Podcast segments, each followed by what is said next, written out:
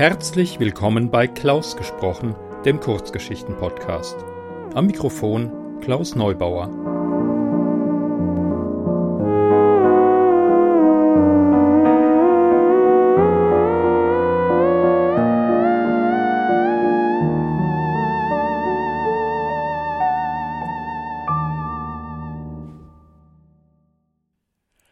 Schön, dass ihr meinen Podcast eingeschaltet habt. Eine Warnung vorweg, die heutige Geschichte ist äh, ja brutal. Also wer mit Brutalitäten nichts anfangen kann, und ich meine, es ist wirklich brutal, ähm, der möge auf eine andere Folge wechseln. Es gibt ja auch sehr viele lustige Geschichten in meinem Podcast. Ja. Ich hatte Thomas Williams angeschrieben und gefragt, ob er eine Kurzgeschichte für mich hätte, ähm, ich muss gestehen, ich hatte vorher eigentlich noch nichts von ihm gelesen, außer einer kleinen Kurzgeschichte, die relativ harmlos war. Er hat gleich zugesagt und hat mir eine Weihnachtsgeschichte mitgebracht. Ich bin noch nicht ganz sicher, ob es ein Tatsachenbericht, eine Satire oder ein geschriebener Splatterfilm ist. Okay, das sollte als Disclaimer reichen. Und jetzt ähm, ja, es schneit ja gerade draußen. Am 1. April schneit's und es ist kein Scherz. Da passt ja auch eine Weihnachtsgeschichte in die Gegend. Thomas, ganz vielen Dank für die Geschichte. Hat mir sehr viel Spaß gemacht.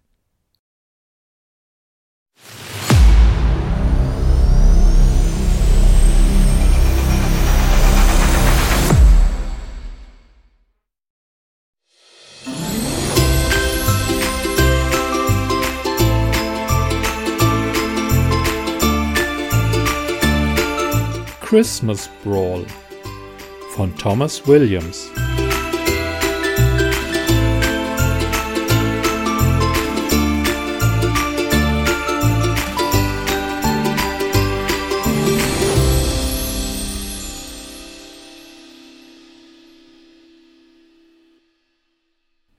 Mein erstes richtiges Weihnachten und meine erste große Liebe erlebte ich im Alter von sechzehn Jahren. Wie jeden Tag vor Heiligabend war mein Vater als erstes auf den Beinen und weckte uns alle mit lauter Musik aus dem Erdgeschoss. Allerdings durften meine ältere Schwester, meine Mutter und ich erst gemeinsam die Treppe hinuntergehen, wenn wir alle im Bad gewesen waren. Normalerweise ließ mir der Geruch von gebratenem Speck, den es nur an diesem einen besonderen Tag im Jahr gab, das Wasser im Munde zusammenlaufen. Doch dieses Mal bekam ich dabei fast Magenkrämpfe. Dennoch tat ich so, als wäre alles normal. Nacheinander gingen wir ins Badezimmer. Bis ich an der Reihe war, las ich Comicheft in meinem Zimmer, in der Hoffnung, mich etwas von dem ablenken zu können, was uns allen bevorstand. Schließlich ging meine Mutter zu So This is Christmas von John Lennon die Treppe hinunter, wo mein Vater uns bereits mit einem Lächeln im Gesicht erwartete. Hinter ihr folgte meine Schwester, den Blick wie immer auf ihr Smartphone gerichtet, und dann kam ich. Der Tag vor Weihnachten war der einzige Tag im Jahr, an dem wir meinen Vater glücklich sahen. Sonst schimpfte er über die Arbeit in der Fabrik, die Nachbarn, seine Kollegen, das Wetter und über alles, was ihm gerade so in den Sinn kam. Doch an diesem einen besonderen Tag war er wie ausgewechselt. Meiner Mutter gab er einen Kuss auf die Wange, meine Schwester umarmte er kurz, während sie immer noch das kleine Display in ihrer Hand anstarrte, und normalerweise streichelte er mir durch das Haar, wenn ich die letzte Stufe hinter mir gelassen hatte. Aber diesmal wartete er, bis Mama und Monika in der Küche verschwanden, und sagte dann Sohn, heute wird endlich ein Mann aus dir. Jahrelang habe ich auf diesen Moment gewartet ihn mir vorgestellt und immer gewusst, dass kein Tagtraum dieses Gefühl ersetzen kann, das ich gerade spüre. Wir haben dich darauf vorbereitet und gesehen, welche Erfolge du erzielt hast. Ich kann gar nicht sagen, wie stolz ich auf dich bin. Er wischte sich eine Träne aus dem Gesicht, bevor er mit einem weitaus schärferen Ton fortfuhr. Und Zeit habe ich dafür auch keine. Hättet ihr euch im Bad nicht beeilen können? In zwei Stunden fängt der Christmas Brawl an, verdammte Scheiße. Hat Monika wieder so lange gebraucht, um sich zu schminken? Ja, mit all dem Make-up sieht sie aus wie eine Hure, findest du nicht auch? Manchmal frage ich mich, ob sie nicht im Krankenhaus vertauscht worden ist. Deine Mutter ist eine Heilige, und von mir hat sie das auch nicht, sich anzuziehen, als würde sie jeden für umsonst einen Schwanz lutschen. Hat sie dir angeboten, dir einen zu blasen? Ich schwör dir, wenn ich euch in euren Kinderzimmern dabei erwische, wie ihr Schatz, kommt ihr? Fragte meine Mutter von der Küchentür aus. Sofort legte sich ein Lächeln auf das Gesicht meines Vaters, und er antwortete ihr Natürlich, Liebling. Ich wollte unserem Sohn nur gerade erzählen, wie stolz er uns heute machen wird. Und Mama schien plötzlich auch Tränen in den Augen zu haben. Dein erstes Christmas Brawl. Du hast keine Ahnung, was das deinem Vater bedeutet. Jetzt fuhr Papa mir doch noch mit der Hand durchs Haar. Heute wird er ein Mann, also isst dich noch mal richtig satt. Du wirst Energie brauchen. Außerdem möchte ich, dass du das Tischgebet sprichst. Solch ein Gebet gab es auch nur an diesem einen Tag, aber wir dankten niemandem für das Essen und das Dach über unseren Köpfen, sondern wir baten darum, den bevorstehenden Christmas Brawl zu überleben und heile zu unseren Liebsten zurückkehren zu können. Als wir beim Einkaufszentrum ankamen, befanden sich schon fast alle Einwohner der Stadt im Vorhof. Noch waren die Tore geschlossen, wegen den verspiegelten Fenstern konnten wir nicht hineinsehen, aber dank der vielen Geschichten meines Vaters wusste ich, wie es da drinnen aussah und wie es gleich zugehen würde, wenn das Tor erst mal aufschwang. Bei der Vorstellung an das bevorstehende Ereignis zog sich mir wieder der Magen zusammen. Am liebsten wäre ich zu Hause geblieben, aber mein Vater hätte mich sogar zum Brawl mitgenommen, wenn ich im Sterben gelegen hätte. Und außerdem brauchte ich ein Geschenk für Claudia. Ein Mädchen aus meiner Schule, das ich seit über zehn Jahren kannte, aber für das ich nie Gefühle empfunden hatte. Bis vor ein paar Monaten. Inzwischen waren wir ein Paar, und ich wollte ihr etwas zu Weihnachten schenken, das ich nur im Einkaufszentrum bekam. Dort gab es alles, was die Bewohner der Stadt für Weihnachten brauchten. Und es öffnete nur an dem Tag vor Heiligabend. Alle anderen Tage blieb es geschlossen, und die Menschen in unserer Stadt mussten sich mit den üblichen Lebensmittelläden begnügen. Noch nie hatte jemand Lastwegen beim Einkaufszentrum ankommen oder davonfahren sehen, und niemand wusste, wer die Angestellten in den Geschäften waren. In unserem kleinen Ort kannte jeder jeden, aber die Verkäufer im Einkaufszentrum waren vollkommen fremde Personen. In der wartenden Menge stehend ging meine Mutter noch einmal vor mir in die Hocke, um meine Schutzkleidung zu kontrollieren. Ich trug Knie- und Ellbogenschützer, einen Helm und eine schusssichere Weste, obwohl Pistolen und andere Waffen beim Brawl verboten waren aber es gab eben immer jemanden, der die paar wenigen Regeln brach. Ich war vermutlich der Einzige mit solchen Vorkehrungen und wurde von dem einen oder anderen belächelt, weil sie mir ansahen, dass es mein erster Brawl war. Als mich jemand im Vorbeigehen als Jungfrau bezeichnete, schlug mein Vater ihn sofort zu Boden und riss meine Mutter von mir weg. Hör auf, ihn zu bemuttern. Das ist jetzt vorbei. Er ist ein Kerl, ein Mann. Wenn er da rauskommt, wird Blut an seinen Händen kleben, und dann kannst du dich auch nicht vor ihn knien und ihm die Nase putzen. Sei froh, dass ich diesen blödsinnigen Helm und so dulde. Mama sah aus, als wollte sie protestieren, aber dann nickte sie nur und sagte Du hast ja recht. Ich sah die Angst in ihren Augen und warf Monika einen Blick zu. Aber die schaute nur auf ihr Handy und sagte Ah, ich treffe Sabrina und Jacqueline im Café. Ich treffe Sabrina und Jacqueline im Café, äffte mein Vater sie nach. Scheiße! Wen interessiert das? Nimm dir ein Beispiel an deinem Bruder, der wenigstens da reingeht, um ein Geschenk für seine Freundin zu besorgen und nicht um einen Kakao oder so zu trinken. Das ist der Christmas Brawl und kein Kaffeekränzchen. Wehe, du kommst ohne ein blaues Auge nach Hause. Mann, krieg dich ein.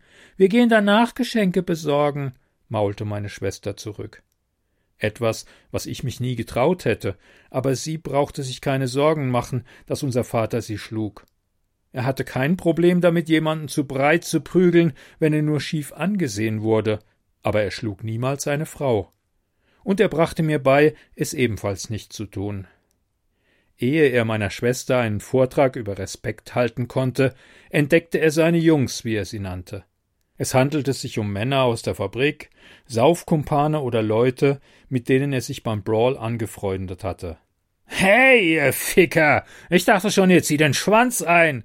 rief er und drängelte sich zu der Gruppe durch, die ihn gröhlend in Empfang nahm. Sie alle trugen trotz der Kälte keine Oberteile, dafür aber rote Zipfelmützen, Quarzhandschuhe und schweres Schuhwerk. Die Narben an ihren Körpern waren so etwas wie Trophäen und Andenken an die vergangenen Weihnachten. Als mein Vater auf mich zeigte, wurde mir endgültig schlecht. Das ist mein Sohn, und er erlebt heute seinen ersten Brawl. Ich bin gerade so stolz, Jungs. Wünscht ihm Glück. Die Männer nickten mir anerkennend zu, hoben den Daumen und klopften meinem Vater auf die Schulter. Hast einen ordentlichen Kerl aus ihm gemacht, sagten sie ihm, oder wenn er nach dir kommt, stell ich mich ihm besser nicht in den Weg. Und das, obwohl er zwei Köpfe kleiner ist als ich. Lachend gab mein Vater dem Mann einen leichten Schlag gegen die Brust. Ha, klar kommt er nach mir, du Wichser, und er reißt dir mit den Zähnen die Kehle raus, wenn du nicht aufpasst. So wie ich damals mit dem Kerl, der mir bei meinem zweiten Brawl die Nudelmaschine vor der Nase wegschnappen wollte. Das war ein Geschenk für meine Mutter verfickten zugenäht. Bevor er noch mehr erzählen konnte, hörten wir eine weibliche Stimme. Über den Innenhof verteilt standen hohe Mäste mit Lautsprechern, aus denen wir willkommen geheißen wurden. Heute ist es wieder soweit. Es ist Christmas Brawl. Mein Vater und seine Jungs jubelten, gaben sich High Fives, verstummten aber erst wieder, als ich schon einen Teil der Ansage überhört hatte. Immer alles, was das Herz begehrt. Keine Wünsche bleiben offen. Wer schon mal hier war, kennt die Regeln, hört aber bitte dennoch aufmerksam zu. Wer zum ersten Mal dabei ist, tut das erst recht. Es gibt keine Verwarnungen. Ein Verstoß gegen die Regeln wird sofort bestraft. Was jetzt kam, konnte ich praktisch mitsprechen. So oft hatte mein Vater mir davon erzählt. Die erste Regel des Brawls lautet, dass keine Waffen mitzubringen sind. Jedoch darf alles, was sie während des Brawls finden, als solche verwendet werden. Die zweite Regel des Brawls lautet, dass sie alles tun werden, um ihre Liebsten glücklich zu machen. Wie Sie wissen, finden Sie bei uns alles, was Sie dafür brauchen. Ganz egal, was es ist. Und Sie finden es nur hier. Also tun Sie, was nötig ist. Es folgte eine kurze Pause, wie um die Worte wirken zu lassen. Dann folgte die letzte und für meinen Vater wichtigste Regel. Haben Sie viel Spaß bei Ihrem Einkaufserlebnis. Die Menge begann unruhig zu werden. Jeder wusste, was gleich kam. Wenn die Tore sich öffneten, würden wir nach vorne stürmen, und bereits dabei wurden Menschen zu Boden gerissen und totgetrampelt. Ich wollte weder sterben noch Claudia oder meinen Vater enttäuschen. Der warf mir einen Blick zu, zwinkerte mit einem Auge, um mir Mut zu machen. Ich hätte mich fast übergeben. Die zwei Tore schwangen langsam nach außen auf, und wir konnten das kunterbunte Innenleben des von außen verspiegelten Einkaufszentrums sehen. Mariah Careys All I Want for Christmas erklang und wurde immer lauter, dennoch konnte ich die Schreie aus den ersten Reihen hören. Der Brawl begann. Wir wurden nach vorne geschoben, gegen andere Körper gequetscht und regelrecht von der nach vorne stürmenden Menschenmasse mitgerissen. Ich musste aufpassen, nicht hinzufallen, denn das wäre mein Ende gewesen. Meine Familie hatte ich schon nach einer Sekunde aus den Augen verloren, glaubte meine Mutter nach mir rufen zu hören, aber wegen dem immer mehr anschwellenden Lärm konnte ich mir da nicht sicher sein. Etwa in der Mitte des Hofs sah ich die ersten Leichen unter meinen Füßen. Frauen und Männer, die mich mit blutbeschmierten Gesichtern anstarrten und denen keiner mehr helfen konnte. Jemand packte mein Bein, dass ich fast gestürzt wäre, und wahrscheinlich bat die Person mich ihr zu helfen, aber dann wurde ich weiter nach vorne gedrückt und der Griff löste sich. Mariah war inzwischen schrecklich laut. Jemand schlug mir ins Gesicht, dann wurde ich kräftig zur Seite gestoßen und auch dort wieder geschlagen. Nichts, worauf mein Dad und seine Jungs mich nicht vorbereitet hatten. Also schlug ich blind zurück, und obwohl nicht klar war, ob ich den richtigen erwischte, verschaffte mir der Schmerzensschrei kurz Befriedigung. Wir übertraten die Schwelle des Einkaufszentrums. Hier verteilte sich die Menge aus Männern, Frauen und Jugendlichen etwas. Erst mit sechzehn durfte man am Brawl teilnehmen, und ich wusste, dass ein paar meiner Freunde heute hier sein würden. Genauso wie die Möglichkeit, dass ich sie vielleicht nie wiedersehen würde. Steh da nicht so rum, Junge. Leg los. hörte ich plötzlich eine vertraute Stimme neben mir sagen und merkte jetzt erst, dass ich stehen geblieben war. Ich stand in einem roten Viereck, eine Safe Zone, in der nicht gekämpft werden durfte. Zum Glück, denn sonst hätte mir mein Vater eine gescheuert, dass ich es noch an Weihnachten vier Jahre später gespürt hätte. Er trat auf mich zu und knurrte. Lass mich vor meinen Jungs nicht blöd dastehen, ja? Hol dir diese Halskette! Er wusste, was ich Claudia schenken wollte. Schließlich war es ja auch seine Idee gewesen. Ich, äh, ich überlege nur, wo der Schmuckladen ist, log ich. Er ist jedes Mal woanders. Alles wechselt jedes Jahr seinen Platz. Das habe ich dir schon tausendmal gesagt. Jetzt such ihn, oder ich werde dir zu Hause so den Arsch versohlen, dass du. Er hasste es, wenn ich ihn nicht ausreden ließ, aber ich stürzte mich wieder in die Menge. Sofort versuchte mich eine Frau zu Boden zu werfen. Warum auch immer, denn ich war ihr nicht mal im Weg gewesen, aber von meinem Vater wusste ich auch, dass nicht nur Männer Gefallen am Brawl hatten. Diese Frau trug einen beigen Anorak und hatte gepflegtes Haar, aber sie packte mich mit einem schrillen Kreischen an der Jacke und hätte mit ihrer Aktion fast Erfolg gehabt, als meine Mutter ihr plötzlich den Ellbogen ins Gesicht rammte. Sie kam wie aus dem Nichts, schlug der Frau die Handkante gegen den Kehlkopf, als die Fremde noch ihre blutende Nase hielt, und verschwand mit ihr im Getümmel. Ich hatte keine Zeit, mir Sorgen um sie zu machen, denn irgendwie wusste ich, dass mein Vater mich trotz all dem Chaos immer noch im Auge behielt. In einem der oberen Geschäfte zerbrach Glas, woanders schrie jemand gellend auf, und dann stürzte ein Mann aus dem oberen Stockwerk in das Untergeschoss. Er hat eine Axt. Eine Axt. Rief wer. Ich drängelte mich weiter, schlug und trat zu, schubste Menschen beiseite und sah immer wieder Männer und Frauen, die miteinander rangen. Da war ein Buchladen, in dem ein Mann eine Frau würgte und mit ihr dabei auf einen Tisch mit dem neuesten Werk von Dan Brown fiel. Während die Frau um ihr Leben kämpfte, rissen andere Menschen heruntergefallene Bücher an sich, um damit zur Kasse zu rennen. Aus reiner Neugier zog es mich in den Laden. Die Kunden an den Kassen standen auf roten, etwa fünf Meter langen Flächen. Dort durften sie nicht angegriffen werden, und die Kassierer bedienten sie in aller Seelenruhe und mit einem Lächeln im Gesicht. Wer es nicht auf die Fläche schaffte, musste befürchten, angegriffen zu werden, weil er oder sie vielleicht die letzte Kopie eines Harry Potter Romans oder so etwas hatte. Ich lief weiter. Auf der anderen Seite der Ladenstraße lagen bereits zwei tote Männer vor einem Sockengeschäft. Dort drinnen war die Hölle los, denn die Safe Zone vor der Kasse reichte nur für zwei Leute und die etwa vierzig anderen Menschen prügelten aufeinander ein, weil es Farben und Größen nur in begrenzter Stückzahl gab. Dank der vielen Bekleidungsgeschäfte verteilte sich das Chaos etwas. Ich hielt weiterhin nach dem Schmuckladen Ausschau, versuchte möglichst unauffällig zu bleiben, während andere ganz offen die Konfrontation suchten. Wie mein Vater und dessen Freunde pickten auch andere Gruppen Opfer aus den Mengen, um sie gemeinsam fertig zu machen. Vor diesen musste man sich besonders in Acht nehmen, denn sie würden erst kurz vor Ladenschluss nach Geschenken suchen und nur das mitnehmen, was sie noch kriegen konnten. Weihnachten selber hatte keine Bedeutung für sie. Und ihre Liebsten glücklich zu machen, interessierte sie nicht. Diese Leute kamen nur zum Brawl, um andere zu verletzen. Eine Gruppe Frauen trat auf einen am Boden liegenden Mann ein, während vier weitere Frauen ihre festen Schuhe gegen High Heels tauschten und dann mit diesen auf dem Gesicht des armen Kerls herumtrampelten.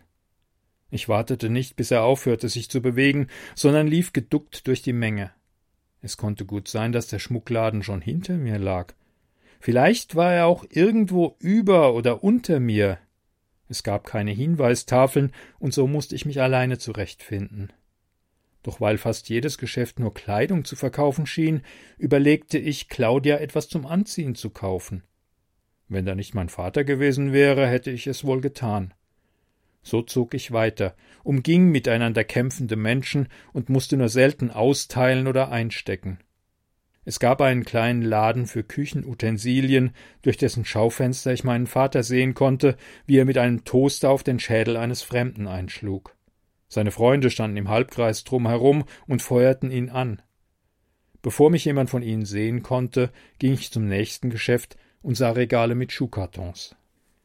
Bei vielen war der Inhalt auf dem Boden verteilt, und Menschen kämpften in den umherliegenden Schuhpaaren auf Leben und Tod miteinander. Suchst du was Bestimmtes? fragte plötzlich jemand, und mir lief es kalt den Rücken runter, denn auch darauf hatte mein Vater mich vorbereitet. Eine Gruppe Mädchen, etwas älter als ich, trat auf mich zu. Sie hatten bunt gefärbte Haare, Piercings und dreckige Kleidung. Eine von ihnen trug ein Radio bei sich, das eine Heavy-Metal-Cover-Version von Santa is Coming to Town spielte. Mir gingen die Worte meines Vaters durch den Kopf. Wenn dir jemand seine Hilfe anbietet, dann lauf. Das sind Aasgeier. Sie lassen dich nicht mehr in Ruhe und haben dich als ihr persönliches Opfer auserwählt. Sie werden dich jagen und umbringen, aber nicht schnell, sondern langsam. Einer meiner Kollegen ist ihnen vor ein paar Jahren zum Opfer gefallen. Sie haben ihn wie ein Schwein über einem Feuer gebraten. Ein Mädchen mit grünem Irokesenschnitt trat nach vorne. Von dem Ring in ihrem linken Nasenflügel führten mehrere dünne Ketten zu ihrem Ohr. Suchst du was Bestimmtes? Wir können dich bestimmt beraten. Sag uns einfach, was du brauchst, bot sie an, was laut meinem Vater die typische Masche war. Freundlichkeit vermitteln und das Opfer drauf reinfallen lassen. Sie wollten, dass man sich bei ihnen sicher fühlte und sie einen zum passenden Geschenk führten. Erinnerst du dich an Mrs. Carlson von gegenüber? hörte ich meinen Vater fragen, als die Mädchen langsam einen Halbkreis bildeten. Sie ist nicht umgezogen, wie wir es dir gesagt haben, aber du warst damals noch zu jung für die Wahrheit. Die Aasgeier haben sie gepackt. Einer von ihnen hat aus ihrer Haut einen Mantel gemacht und ihn seiner Freundin geschenkt. Verstehst du jetzt, was das für Menschen sind? Meine Jungs und ich gehen zum Brawl, um mal etwas Dampf abzulassen. Die Aasgeier wollen nur töten. Mir fiel auf, dass sich trotz dem herrschenden Chaos plötzlich alle anderen von uns fernhielten, als wüsste jeder, mit was für einer Gruppe ich es zu tun hatte. Sag uns einfach, was du brauchst, säuselte jetzt ein Mädchen mit knallroten Haaren und kam auf mich zu. Wir haben bestimmt etwas, was dir gefällt. Zwischen ihr und einem anderen Mädchen sah ich eine Lücke. Zwar bemerkte sie es, aber ich war schneller. Mit großen Schritten huschte ich an ihnen vorbei und hörte eine rufen Fasst ihn. Ohne auf jemanden Rücksicht zu nehmen, stürmte ich den Gang entlang, überlegte eine der Rolltreppen nach oben zu rennen, aber die waren vollkommen überfüllt. Und selbst dort versuchten die Menschen sich gegenseitig umzubringen, während sie rauf oder runter gefahren wurden. Ich erinnerte mich an die Safe-Zonen, konnte aber keine entdecken, also musste ich weiterlaufen. Dabei versuchte niemand, mich aufzuhalten, als hätten alle Angst, den Aasgeiern die Beute zu klauen und ihnen dann selber zum Opfer fallen zu können. Ich übersprang eine am Boden liegende Frau und flüchtete in ein Geschäft, um ein Versteck zu finden. Die Safe-Zonen vor den Kassen wären von zu kurzer Dauer gewesen und waren ohnehin überfüllt. Es handelte sich um einen Laden für Elektrogeräte wie Fernseher, Kühlschränke, Computer, aber auch für CDs und DVDs. Ich war bereits bis in die Mitte des Geschäfts gerannt, als ein Mann mir aufgeregt zwei Filme hinhielt. Schnell, Junge, ich hab's eilig. Welcher davon ist der Spider-Man mit Tom Holland? Anstatt zu antworten, hielt ich nach meinen Verfolgerinnen Ausschau und sah zwei von ihnen im Eingang stehen. Ihre Blicke waren genau auf mich gerichtet, was bedeutete, dass die anderen auf dem Weg zu mir waren und diese zwei den einzigen Fluchtweg versperrten. Ey, ich hab dir eine Frage gestellt, drängte der Mann und packte mich am Arm. Bevor ich das überhaupt begriffen hatte, fielen die drei anderen Mädchen über ihn her. Er gehört uns! schrie eine von ihnen, während sie gemeinsam mit Klappmessern auf ihn einstachen. Gerade dachte ich daran wegzulaufen, als sich das Licht rot färbte und alle Menschen wie versteinert stehen blieben. Niemand kämpfte mehr oder suchte nach einem Geschenk. Musik lief nur noch außerhalb des Geschäfts, wo auch der Betrieb ganz normal weiterlief. Dann sah ich Bewegungen zwischen den Regalen. Aber es handelte sich nicht um Kunden. Vier Angestellte in weißen Hemden und blauen Westen, wie sie in jedem Geschäft anzutreffen waren, kamen lächelnd, lautlos, aber eilig in unsere Richtung. Weg hier! zischte eines der Mädchen, als sie auch schon in Richtung Ausgang lief. Die anderen beiden folgten ihr, genauso wie die Verkäufer. Inzwischen stand niemand mehr an der Türschmiere. Als die Mädchen hindurchliefen, gingen ihre Verfolger zurück, woher sie gekommen waren, und das Licht wechselte wieder von Rot in Weiß. Wie vorher lief Musik, und die Menschen machten weiter, als wäre nichts gewesen. Erst dann wurde mir bewusst, dass die Mädchen gegen eine der Regeln verstoßen und Waffen mitgebracht hatten. Etwas erleichtert über ihr Verschwinden wollte ich mich schon zum Ausgang begeben und meine Suche nach dem Schmuckladen fortsetzen, als mein Vater und seine Freunde am Schaufenster vorbeimarschierten. Sie schrien irgendetwas, das ich nicht verstand, schubsten jeden, der ihnen in die Quere kam, zu Boden und blieben schließlich genau vorm Eingang stehen. Ey, muss wer von euch hier rein? fragte einer von ihnen. Sehe ich aus, als müsste ich kacken? Das ist nämlich nichts weiter als ein Scheißhaus, antwortete mein Vater, woraufhin alle begannen zu lachen. Dann aber fügte er hinzu Naja, ich muss meinem Sohn noch irgendein Videospiel kaufen. Aber das kann ich später machen. Wenn dann nur noch so eine Schweinehirtensimulation übrig ist, kriegt er eben die. Wieder lachten die Männer. Dann zeigte ein besonders fettleibiger von irgendwo hin und rief Hey, das ist doch Kaiser aus Abteilung C. Den Ficker packen wir uns. Los, Bro, du zuerst, feuerte mein Vater ihn an und klopfte ihm auf die Schulter. Der dicke Mann marschierte voran, und alle anderen folgten ihm. Endlich wagte ich mich nach draußen. Von den Aasgeiern fehlte jede Spur, aber dennoch wollte ich vorsichtig bleiben. Weiter in dieselbe Richtung wie vorher laufend, hoffte ich, den Schmuckladen endlich zu finden. Am besten bevor es dort nichts mehr zu kaufen gab. Mein Vater hatte mir nicht empfohlen, eine Halskette zu kaufen, weil es Claudia sehr freuen würde, sondern weil solche Geschenke am begehrtesten waren und ich somit in die Höhle des Löwen musste. Wenn du das geschafft hast, schaffst du jeden Christmas Brawl, hatte er gesagt seinen Arm etwas zu fest um meinen Hals gelegt, mir die Luftröhre zugedrückt und hinzugefügt Wenn du ohne Halskette vom Brawl nach Hause kommst, kannst du dich auf was gefasst machen. Ich hatte also keine andere Wahl, als den Schmuckladen aufzusuchen. Und allmählich wurde die Zeit knapp, denn der Brawl lief schon zwei Stunden, und auch wenn das Einkaufszentrum noch bis in den Abend geöffnet hatte, würden irgendwann die besten Geschenke fort sein. Unterwegs sah ich meinen Erdkundelehrer eine alte Frau mit einem Kabel erdrosseln und entschloss mich, in seinem Unterricht künftig besser aufzupassen. In einer Safe Zone knieten ein Mann und eine Frau eng umschlungen und weinten bitterlich. Dabei schrie die Frau immer wieder Ich hab dir gesagt, es ist zu früh für ihn zum Brawl zu gehen. Ich hab's dir gesagt. Niemand kümmerte sich um sie. Ich auch nicht, denn ich entdeckte die Treppen, die überraschenderweise fast leer waren. Nur wenige Leute liefen dort rauf oder runter. Mit jedem Schritt zwei Stufen auf einmal nehmend rannte ich hinauf und wäre dabei fast in einen Mann mit mehreren Einkaufstaschen hineingelaufen. Es überraschte mich, dass er so viel bei sich trug, aber von meinem Vater wusste ich, dass einige Aasgeier auch einfach wahllos Menschen mit Tüten und Taschen töteten, um ihre Einkäufe zu klauen. Sie hofften, zu Hause darin etwas zu finden, das sie verschenken konnten. Der Mann warf mir einen beunruhigend langen Blick zu, aber da ich nichts bei mir trug, war ich uninteressant, und er ging weiter. Ich entschloss mich in die andere Richtung zu gehen, und die war genau richtig, denn etwa hundert Meter weiter lag der Schmuckladen.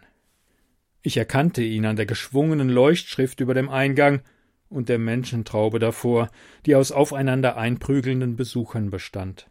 Und während sie sich gegenseitig die Köpfe einschlugen, standen drinnen vermutlich vier bis fünf Verkäufer, die stets freundlich lächelten und vollkommen ruhig blieben. Wie Maschinen, die nur dazu da waren, um zu funktionieren. Keiner würde sie anrühren oder attackieren. Das war eine weitere Regel, die nicht gebrochen werden durfte. Während ich den Kämpfenden zusah, schwand meine Zuversicht, an eine Halskette zu gelangen. Es waren einfach zu viele Menschen. Vielleicht würde es mir gelingen, einen oder zwei von ihnen auszuschalten, aber nur wenn sie bereits geschwächt waren. Ich war genauso hager wie mein Vater, aber im Gegensatz zu mir konnte der einiges einstecken. Ja, es schien ihm sogar zu gefallen, ein paar Treffer abzubekommen. Ich hingegen versuchte, Schmerzen stets aus dem Weg zu gehen. Als sich mehrere Personen aus dem Laden nach draußen kämpften und von anderen verfolgt davonrannten, überlegte ich, ihnen ebenfalls nachzulaufen. Einer erschöpften Person eine Halskette abzunehmen, würde viel leichter sein, als eine im Geschäft zu kaufen. Aber kaum, dass ich den Gedanken beendet hatte, legte jemand eine blutbeschmierte, behandschuhte Hand auf meine Schulter. Auch ohne hinzusehen wusste ich, wer es war. Das ist sie, mein Junge. Deine Reifeprüfung. Aber ich will dich nicht gleich wie Dustin Hoffmann schreiend gegen das Schaufenster hämmern sehen. Du gehst da rein, holst deiner Kleinen eine anständige Kette und kommst nicht ohne wieder raus. Danach rennst du nach Hause. Scheiß auf Geschenke für mich oder deine Mutter. Und besonders auf deine Schwester. Also gesehen, was sie in der Fressmeile macht? Mit dem Kellner flirten. Die kriegt nachher was von mir zu hören. Aber jetzt geht es um dich. Gerne hätte ich meinem Vater gesagt, dass Monika noch nie mit irgendwem geflirtet hatte. Dafür hätte sie ja ihren Blick vom Handy nehmen müssen. Aber da bauten sich seine Freunde um uns herum auf. Schnapp sie dir, Tiger, sagte mein Vater und gab mir einen sanften Stoß. Wäre ich nicht sofort weitergegangen, hätte er mir wahrscheinlich in den Hintern getreten oder mich angeschrien. Dennoch schienen meine Beine mit jedem Schritt schwerer zu werden. Ich stellte mir Claudia vor, und wie sehr sie sich freute, wenn sie die Kette sah. Die erhoffte Motivation blieb jedoch aus. Etwa zehn Schritte von der Rauferei entfernt testete ich noch einmal, ob meine Knie und Ellbogen schützerfest genug saßen. Dann zog ich den Gurt meines Helmes etwas enger, eigentlich nur um Zeit zu schinden. Und dann brachte ich die letzten paar Schritte hinter mich, versuchte zuerst einfach an den sich ohnehin prügelnden Menschen vorbeizugelangen, wurde aber beiseite gestoßen, bekam einen Schlag ins Gesicht und taumelte zur Seite. Warmes Blut floss aus meiner Nase über meine Lippen, und am liebsten wäre ich davongerannt, aber das ging jetzt nicht mehr. Mein Vater und seine Freunde behielten mich im Auge. Also versuchte ich es noch einmal, schlug mehrmals hintereinander auf einen Mann ein, der etwas kleiner als ich war, erkannte den Vater meines Freundes Olaf, der uns beim Rauchen erwischt und an meine Eltern verpetzt hatte. Dann schlug ich noch ein paar Mal mehr zu, stieß ihn zur Seite und schob die nächste Person tiefer ins Gedrängel. Sofort stürzten sich mehrere Anwesende auf ihn und bemerkten gar nicht, wie ich mich an ihnen vorbeidrängelte weiter in Richtung Ladentür. Ich wurde hin und her gestoßen, gab aber nicht auf. Mich an mehreren Männern und Frauen vorbeischiebend kam ich der Tür immer näher. Innen drinnen zeigten die Kunden schreiend auf die ausliegenden Artikel, brüllten die stets lächelnden Verkäufer an oder rauften sich verzweifelt die Haare. Mehrere Personen lagen am Boden, wurden aber nicht beachtet. Als ich wieder nach vorne gestoßen wurde, glaubte ich schon an einen Angriff, aber hinter mir waren nur zwei miteinander ringende Männer umgefallen. Der eine drückte den anderen nach unten und schlug mit solcher Wucht auf ihn ein, dass Blut spritzte. Ich kümmerte mich nicht weiter darum, gelangte in den Laden und war überrascht, dass ich nicht sofort attackiert wurde. Aber scheinbar waren die Menschen zu beschäftigt, um auf mich zu achten. Erst als ich auf die wenigen verbliebenen Halsketten in einer Glastheke zuging, bemerkte mich jemand. Ein großer Kerl in schwarzer Lederjacke versperrte mir sofort den Weg und maulte Denk nicht mal dran. Ich brauch eine für. Ohne Vorwarnung schlug ich ihm in die Weichteile und ließ ihn zurück, während er noch heulend in die Knie ging. Einen anderen Mann riss ich vom Tresen weg, verpasste ihm eine Gerade, dann einen Schlag in den Magen und kassierte selber noch ein paar Treffer, bevor ich mir aus einer neben mir stehenden Einkaufstasche einen Werkzeugkasten schnappte und ihn dem Kerl gegen den Kiefer schmetterte. Blut und Zähne spritzten aus seinem Mund. Den Koffer achtlos fallen lassend, wandte ich mich der Verkäuferin zu, die mich ansah, als würde sie all das Chaos gar nicht bemerken. Wie kann ich dir helfen, junger Mann? Suchst du etwas für deine Freundin? fragte sie. Ihr Lächeln wirkte ansteckend. Ich erwiderte es, fühlte mich etwas sicherer als zuvor und erwiderte Ja, ich Jemand stülpte mir von hinten eine Plastiktüte über den Kopf und zog sie fest, dass sich das Plastik über mein Gesicht legte. Mit jedem Atemzug saugte ich es an und konnte keine Luft holen. Weil jemand meine Arme festhielt, blieb mir nichts übrig, als um mich zu treten, und dabei wurde ich zu Boden gerissen.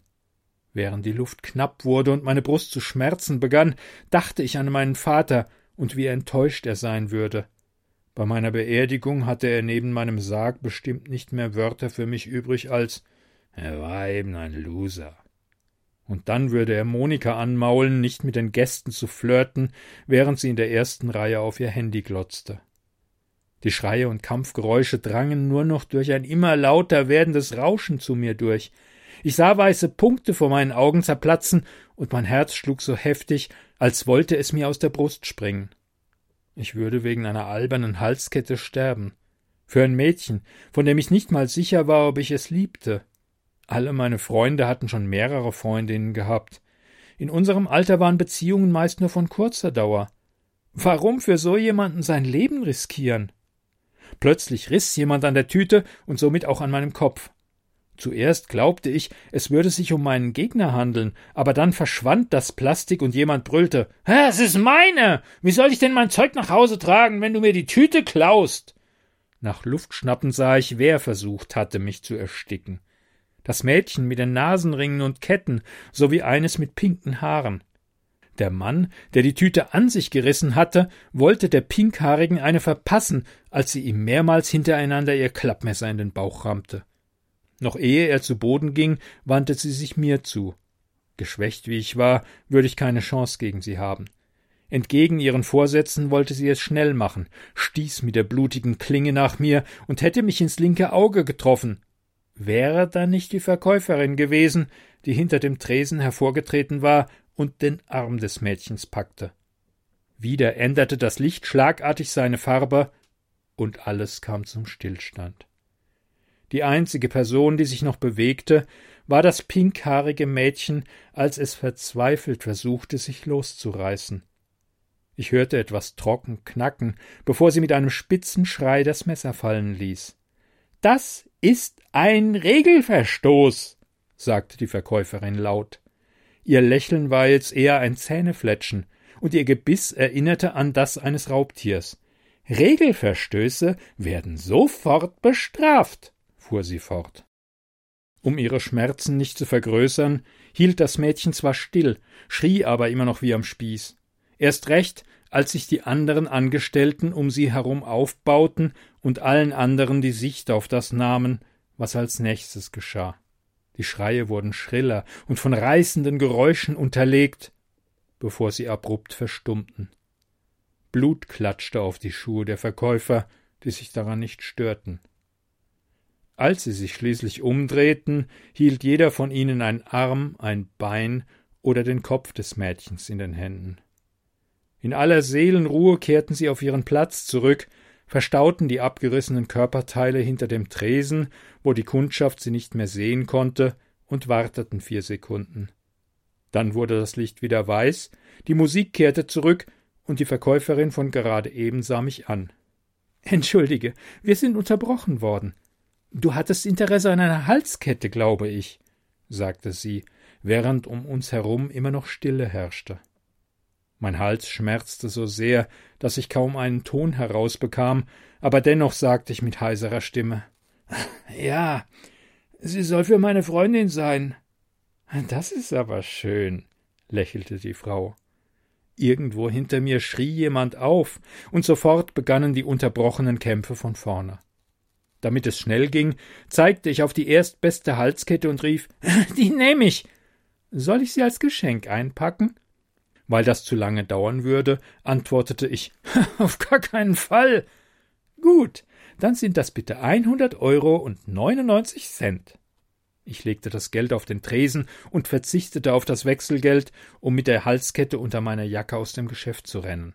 Natürlich versuchte man, mich daran zu hindern. Hände griffen nach mir, zerrten an meiner Kleidung und an meinem Helm, den ich löste, um mich aus einem der Griffe befreien zu können. Kaum war die Kette sicher in der Innentasche meiner Jacke verstaut, schlug und trat ich um mich. Vielleicht war es das Wissen, diesen Wahnsinn hinter mir lassen zu können, aber ich kämpfte plötzlich noch verbissener, bekam zwar auch wieder einiges ab, doch genau wie mein Vater schien ich gut was einstecken zu können. Der Schmerz trieb mich nur dazu, selber noch fester zuzuschlagen. und es gefiel mir zu sehen, wie mein Kontrahent versuchte zu entkommen. Es stachelte mich regelrecht an, ihm nachzulaufen, obwohl ich nach Hause hätte gehen können. Aber dieser Typ sollte noch ein paar von mir verpasst bekommen. Ich jagte ihn den Gang entlang, verfolgte ihn in eines der umliegenden Geschäfte, wo er scheinbar nach einem Versteck oder einer Safe Zone Ausschau hielt. Aber dann war ich schon auf ihm drauf, klammerte mich an ihm fest und biss in sein Ohr. Schreiend drehte er sich im Kreis, versuchte mich abzuwerfen, da riss ich ihm ein Stück von seinem Ohr ab und spuckte es aus. Als er regelrecht kreischend nach der Wunde fasste, stach ich ihm die Daumen in die Augen und versuchte, sie noch tiefer in die Höhlen zu treiben, aber da erwischte mich seine Faust auf den Mund. Meine Lippen platzten auf.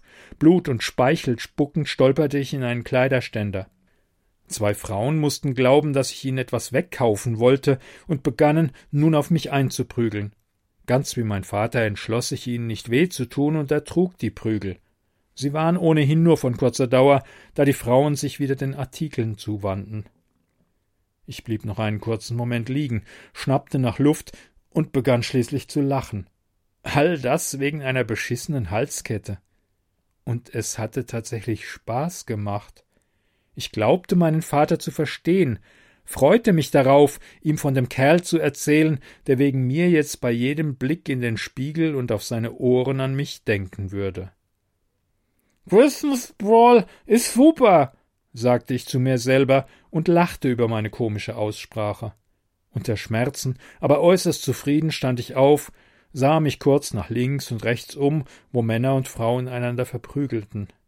Blutend und erschöpft standen einige von ihnen in Warteschlangen vor den Kassen, ruhten sich etwas aus, bevor sie weitermachen mussten.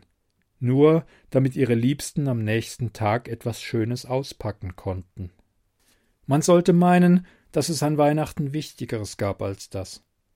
Irgendwann musste es mal eine Bedeutung für dieses Fest gegeben haben, aber die hatten wir wohl vergessen. Fürs erste war es auch egal, ich hatte bekommen, was ich wollte, und würde meinen Vater stolz machen, wenn er nach Hause kam. Ich begann mich auf den Heimweg zu machen. Da mir keiner ansah, was sich Wertvolles unter meiner Kleidung befand, versuchte niemand es mir wegzunehmen.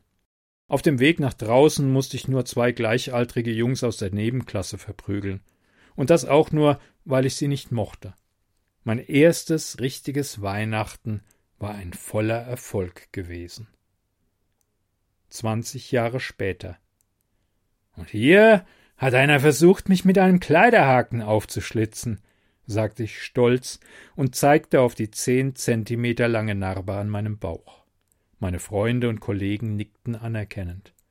Olaf wollte gerade etwas zu einer Brandnarbe in seinem Gesicht sagen, als die jährliche Ansage vom Christmas Brawl aus den Lautsprechern begann. Andächtig hörten wir zu. Mein Vater wäre stolz auf mich gewesen, hätte er all die Narben an meinem Körper und den Stumpf gesehen, der einmal mein rechter Daumen gewesen war. Links war ich fast blind und taub, aber das störte mich kaum. Es war ein wundervolles Andenken an den Christmas Brawl vor elf Jahren. Mein Vater war beim Brawl vor sechs Jahren gestorben, aber ich hatte nie um ihn getrauert, denn das hätte er nicht gewollt. Er war bei seiner Lieblingsbeschäftigung gestorben mit einer Grillgabel in der Luftröhre. Während sich das Tor öffnete und die Mengen nach vorne ins Innere des Einkaufszentrums stürmten, blickte ich noch einmal kurz zum Himmel, klopfte mit dem Quarzhandschuh gegen meine nackte Brust und sagte Dieser Brawl ist für dich, Papa, wie auch alle anderen. Irgendwo in der Menschenmasse mussten auch Monika und meine Mutter sein. Vielleicht würde ich sie zwischendurch sehen, und so kämen wir an Weihnachten mal wieder zusammen. Eine schöne Tradition. Finden Sie nicht auch?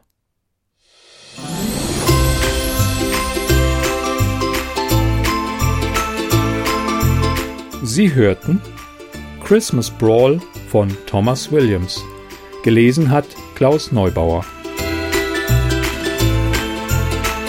Musik Another Christmas von Winnie de Moog über filmmusic.io.